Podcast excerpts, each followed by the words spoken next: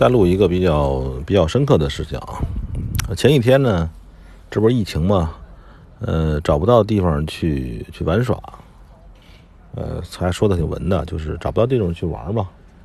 然后就开车溜达，发现一片地儿呢挺好，呃，是一个破败的公园，里边东西都很破败。就是那些桌子椅子都已经生锈了，那个木头已经烂了，呃，烂完之后那钉子已经出来了。然后厕所呢也非常古老，甚至于这厕所都不臭了。就是说这个厕所呢，它不是说脏，它是非常破烂了，就是可能一个月就有几个人上。然后呢，地图上一查呢，这个这个小这个公园很荒废。旁边靠近一个公墓，有一个坟地吧。然后等于说是感觉上是像啊，呃，最开始可能是个公园，然后呢，后来被人征用了一半当那个坟地。然后呢，后来这个因为这公园就没人去了，然后这个也没人维护了。然后呢，陆陆续续的那个坟地有可能还往那个，就是往公园这边扩展。这么来一来，就人更少了。然后这几天呢，一直带着几个朋友去，因为那没日没人嘛，对吧？带一些这个家人啊什么的去那儿玩儿。呃，今天要感觉到一个事情，有些人呢，他们对这些东西非常敏感。呃，说啊，好不容易找到一个好地方，这个一去，他们发现啊，这这不是乱坟岗子吗？这这玩意儿，这怎么能够？整个那个那个那个表情就扭曲了，呃，然后呢，还有几个人说转向了，就是他似乎受到这个坟地的感染了，这种感觉。我呢感觉呢，就是他们这些人呢，没有经过死亡教育。就是实际上，这个人类呢，就是生老病死、周而复始，它是一个很自然的现象。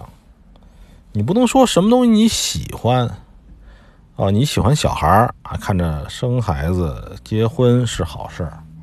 对于这种死亡，尤其是这种死亡教育啊，中国就没有死亡教育，总是回避，回避是吧？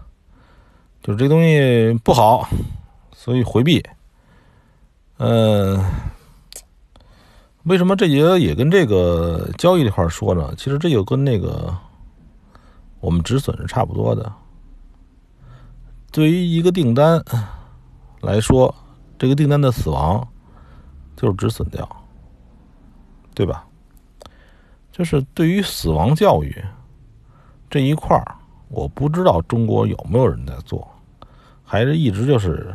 这种这种大概率事件，就是，呃，因为它难度大，而且可能会带来一些，呃，感觉阴暗的、负面的，就不去做。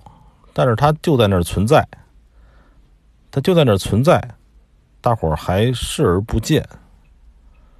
我记得那个时候有一个日本的那个。死亡教育的纪录片儿，呃，就很好，就是，就是从年轻的时候就告诉这个人呢，他是要死亡的，呃，死亡也可以精确计算的，呃，你可以活多少天，所以这个时候呢，他实际上他会引起很多很好的事情，就是你会精确的、比较精确的计算自己的生命。把生命呢，不要浪费到无聊的事情上去。无聊就是这个事情不能让你快乐，不能让别人快乐。比如说吵架、抱怨，还有很多很多。其实这个死亡教育，完了咱们就是止损教育。呃，相似啊，就有点牵强。这个东西都是相接近的。然后今天呢，还看到了，还看到了一些东西。我想呢，就是，呃，我们一直喜欢搞一些东西，就一刀一刀切，因为这样做呢效率最高。呃，你比如说这个规定什么什么什么，是吧？呃，就怎样怎样，是吧？比如说这个东西呢，在非人类的这个事情上是合适的，是高效的。你比如说开工厂，一旦有什么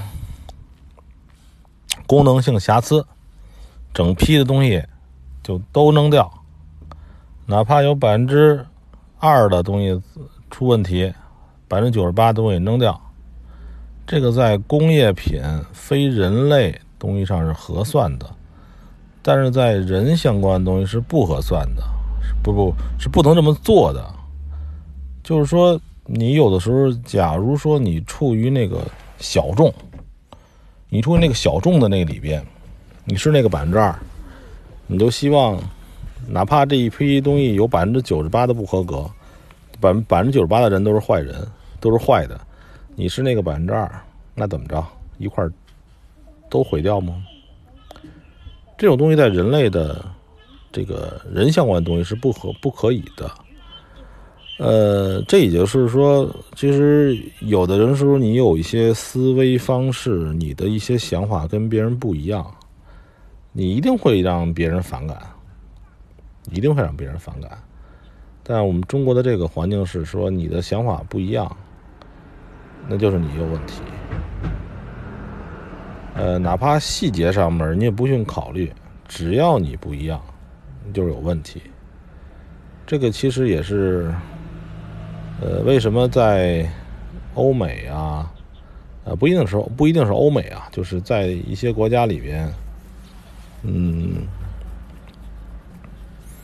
可能不太会有那么多的奇怪事情，是因为呢，这个呃人少，呃，或者是说区别对待。你要说人少的话，印度怎么办？印度比中国人还多，而且就是我发现一个问题啊，就是我们现在的很多事情都在扭曲、抹黑印度。把他们叫阿三啊，把他们的摩托车技术啊就怎么样，把他们的厕所啊就怎么样。其实印度呢，它跟中国人数差不多，然后呢，它也是非常文明古老的国家。啊，恒河水啊什么的，我认为不应该这么来粗略的看。呃，就是，但是呢，我们呢肯定是这样，就是我们抹黑。或者我们选择性的宣传印度呢，肯定有它一定的意图，这是肯定的。